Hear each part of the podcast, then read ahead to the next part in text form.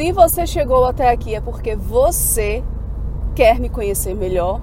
É, eu demorei um pouco para amadurecer a ideia e começar um podcast, porque eu, acredit, eu não acreditava muito, na verdade, que isso daria um resultado. Eu não era muito. É, como que eu posso falar? Eu não tinha muito apego a esse tipo de coisa, né? Mas eu vi que é uma outra forma é, de eu me comunicar com você. Então, o que, que acontece? Nesse primeiro episódio, eu quero explicar um pouco da minha história, até porque eu preciso que você me conheça, né? Nenhum relacionamento começa se você não conhece a outra pessoa. Cara, a contratação de um profissional, eu costumo dizer que a pessoa já vai atrás de determinado profissional a partir do momento que ele conhece né? principalmente um serviço assim tão específico como o design de interiores, né? Então você precisa pesquisar no Instagram, você precisa pesquisar nas outras mídias, como que a pessoa se comporta, o que, que ela anda fazendo, enfim. Então, bora parar de enrolação e vamos conhecer a Raíssa Lima Interiores. Eu nasci em 24 de maio de 1990 mês das noivas, mês das mães, e estamos nesse mês. Se você quiser, você já fica bem à vontade para enviar presentes para minha casa, para o meu home office, beleza? Eu sempre tive uma veia, uma pegada muito artística, né? Algumas pessoas da minha família também têm. A galera gosta de desenhar, a galera gosta de escrever, criar histórias e tal. E comigo também aconteceu a mesma coisa. Eu gostava muito de criar personagens, desenvolver história em quadrinhos, escrever histórias mesmo. Eu tinha um caderno que era só de histórias. Não me pergunte de onde essas histórias surgiam, mas elas surgiam. Né? Deve ser de algum insight que eu tinha de um filme que eu assisti ou de um livro que eu, que eu li, tá? E aí, com o tempo, fui aperfeiçoando, eu fui começando a desenhar pessoas mais da minha forma, né? E quis fazer artes plásticas. Minha mãe falou para mim que eu iria morrer de fome. E eu disse, putz, deve ser verdade, né? Porque quando a mãe fala, então deve ser bem verdade. Aí eu disse, então tá, eu gosto de desenhar, eu gosto de arte. Será que não dá certo fazer estilismo e moda? Eu vi que era um curso que englobava essas coisas que eu gostava, né? Essa questão de, da pintura, da questão do desenho. E aí minha mãe disse o quê? Vai morrer de fome. Putz, e agora, né? Então, com o tempo, foi amadurecendo ainda mais a ideia e encontrei o design de interiores. Então, cursei design de interiores, fui muito feliz dentro da faculdade, mas acredito que por ser um curso que na época ainda era muito recente, principalmente aqui em Fortaleza, né? Acabou que eu não consegui ter muito proveito, porque é, hoje eu tenho essa percepção de que nem o próprio curso sabia lidar consigo mesmo. Essa é a minha percepção. Quem estudou comigo e está escutando isso e tem uma outra percepção, tudo bem. Não estou dizendo que você está errado, tá bom? Eu estou dizendo que essa é a minha percepção. Por quê? Eu saí muito crua, extremamente crua não estava madura para o mercado de trabalho, que é o que o curso propõe. Dois anos e meio para você entrar no mercado de trabalho com os dois pés. E aí tem uma história que tem muita gente que adora quando eu conto essa história. Quando eu saí da faculdade, né? Ninguém me deu discernimento de nada, ninguém me deu um direcionamento de absolutamente nada. Então, o que, que eu fiz, né? Minha mãe tem uma amiga e ela quis projetar o apartamento dela de mais de 120 metros quadrados. Fui lá, conversei com ela, e aí a gente acordou que eu iria numa próxima visita para apresentar né, a proposta de orçamento. É, que hoje, obviamente, eu não digo mais proposta de orçamento, eu digo proposta de investimento. Olha aí a diferença, né? Resumindo a história, cobrei 5 mil reais para este ser humano. Ela olhou para mim, eu já tinha enviado, toda papelada com 5 mil. E como ela já tinha me chamado para conversar, então eu pensei, putz, então deu certo, né? Bacana. Eu chego lá, ela começa a assinar os dois cheques. Dois cheques de 1.500. Ela, me, ela virou para mim e falou assim: Ó, vamos fechar nos 3 mil, porque aí fica bom para você e fica bom para mim como que fica bom para mim? se ela não me perguntou se estava bom para mim, né? Ah, mas então tá tudo bem. Naquela época, 2011. 2011, gente, para um ser humano que tem 21 anos, que tinha 21 anos, Ave Maria, 3 mil reais era dinheiro demais. Comprei minha impressora, fiz a manutenção do meu cabelo, que eu alisava força, né? Morta de feliz. E olha, é, graças a Deus ela gostou do projeto. Porque eu não gostei. Eu tenho esse projeto salvo até hoje e é interessante você é, eu, na verdade, é interessante eu acompanhar o meu desenvolvimento, a minha desenvoltura, né? O desenrolar da história. E eu digo, putz, eu tô muito melhor agora. Muito. Nossa, mas eu tô muito melhor agora. E aí é o que eu falo. É, a, a, a, faculdade não estava preparada para formar pessoas para o mercado de trabalho. Ou então eu era muito tapada, né?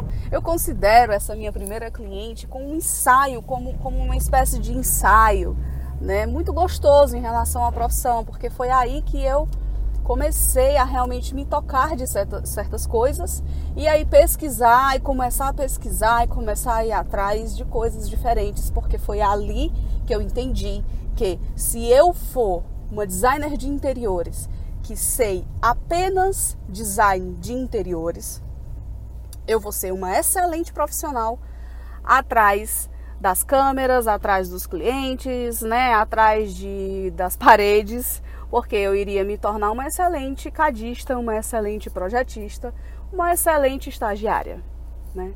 Então eu realmente fui atrás de, de outros assuntos e fui agregando.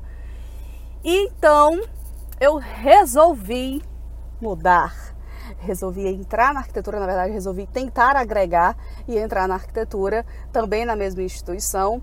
Fui muito feliz no começo, realmente acreditei que eu precisava daquele curso para agregar é, valor à minha profissão, agregar conhecimento e principalmente agregar respeito. Porque o design de interiores, o curso em si, a profissão em si, ainda é muito desrespeitada aqui em Fortaleza, né? Muito desvalorizada. Então a galera acredita que é é muito mais válido contratar um arquiteto a contratar um designer de interiores e a gente aos poucos está tomando nossa, a nossa fatia do mercado, né? Fiz dois anos de arquitetura aqui em Fortaleza, conheci uma pessoa e resolvi morar em São Paulo, que meu objetivo naquela época era terminar o curso de arquitetura e urbanismo na Belas Artes de São Paulo né? Que eu eu acreditava que tá, meu Deus, vai ser um puta de um currículo e tal, e pererei e parará. Me mudei, cheguei lá, não consegui minha vaga, mas não porque ai, não passei na, na prova, que fique bem claro isso. Não, passei, é, é, não nem cheguei a fazer a prova. Olha que sacanagem! Porque eu tinha me inscrito para para uma vaga da manhã, cheguei lá e aí simplesmente a vaga sumiu.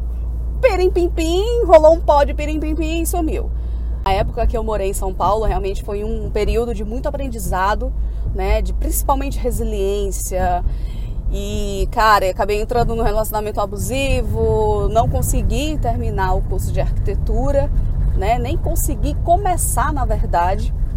Mas também foi uma época muito bacana porque foi quando deu um start para eu começar a estudar inglês né? Enfim, voltei para Fortaleza iniciei o meu curso de pós-graduação porque fiquei traumatizada, não existe outra palavra, mas fiquei traumatizada com arquitetura, fiquei traumatizada com São Paulo. Tenho família em São Paulo, passei um bom tempo para poder conseguir ir lá novamente, mas deu tudo certo. Iniciei o curso de pós-graduação em Master em arquitetura e iluminação. Por que, que eu falei tão pausadamente? Porque eu quero que você entenda que eu não sou arquiteta, não me formei em arquitetura. Eu sou designer de interiores, especialista por diploma em arquitetura e iluminação. Não sou arquiteta. Então, por esse motivo, para o pessoal não ficar confundindo, porque dá um BO do caramba, resolvi tirar a arquitetura da da nomenclatura e hoje eu sou especialista em iluminação e tá ótimo desse jeito. Uma coisa muito bacana e eu acredito que eu tenha crescido absurdamente rápido em questão de amadurecimento foi o momento em que eu entrei na pós juntamente com a minha filha, né? Ela foi junto comigo que foi o momento que eu engravidei. Então, assim, esse é, um, é, esse é um momento que eu acredito que você amadurece muito, tanto na sua vida profissional como na sua vida pessoal. Porque parece que você ganha mais garra, né? Você ganha mais vontade de fazer as coisas. Porque você tem uma pessoa ali que você sabe que vai depender 100% de você. Ou seja, duplicou o trabalho, duplicou a paciência, duplicou absolutamente tudo.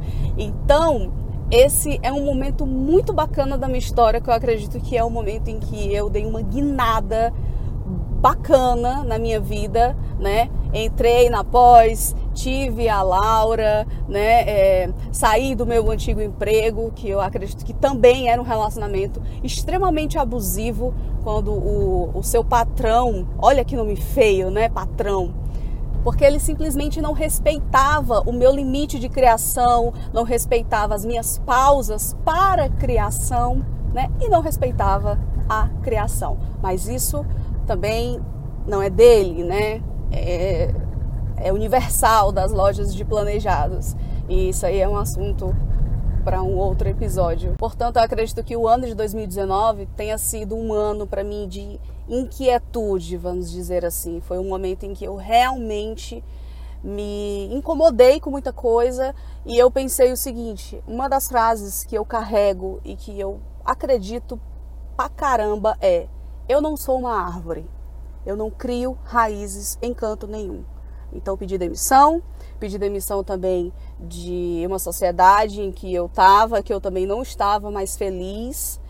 Então foi isso que eu pensei. Não tenho raiz em canto nenhum. Vou me desprender de tudo, né? E vou me adaptar à, à minha nova realidade, que é a realidade de autônoma estou me adaptando perfeitamente bem. E apesar da crise de 2020, né, a questão da pandemia e tudo e tal, eu acredito que eu estou crescendo ainda mais. Então, a linha da minha vida está só subindo. Só subindo, só subindo, só subindo. Estou descobrindo outras possibilidades. Estou aí tentando entrar realmente na vida acadêmica, que é uma coisa que eu tenho muita paixão. Quem me conhece há, há, há um bom tempo sei lá, uns cinco anos mais ou menos, eu já vinha falando dessa história de dar aula, de, de passar o conhecimento. Eu acho muito interessante isso, até porque a gente sabe, quer dizer, se você não sabe agora você vai saber, o ser humano, ele não aprende só escutando. Ele aprende no momento em que ele absorve aquele conhecimento, no momento em que ele escreve aquilo, no momento em que ele fala, no momento em que ele passa o conhecimento. Por quê? Porque é o momento que você vai internalizando cada vez mais aquelas ideias que você foi absorvendo, né? E é muito bacana isso de dar aula, de ministrar aula, que eu tô fazendo, é, que eu fiz, na verdade, algumas aulas online aí pra galera e tal, é que você vai pegando uns insights muito interessantes da galera que tá saindo agora da, da, da faculdade, da universidade. É uma galera muito assim, ó, muito pra frente, sabe? É massa. Eu acho muito massa. Então, gente, essa é a Raíssa Lima de hoje e essa é a minha história. Espero que você tenha gostado. Eu tô me sentindo no canal do YouTube. Muito obrigada por ter escutado este ser humano que está buscando o seu lugar ao sol dentro do design de interiores, dentro da área acadêmica do design de interiores. Muito obrigada por ter escutado até aqui. E se você tiver alguma sugestão ou quiser que eu fale de algum assunto específico, ou se tiver alguma reclamação, ligue para o saque. Mentira! Pode falar comigo lá no Instagram, ou então, Instagram, né, gente, que fala Instagram. Ou então, vai lá no link da minha bio do Instagram também e manda um WhatsApp para mim. Tem lá, vai rolando e você vai encontrar. Fale comigo no WhatsApp. Beleza? Muito obrigada mais uma vez e grande abraço.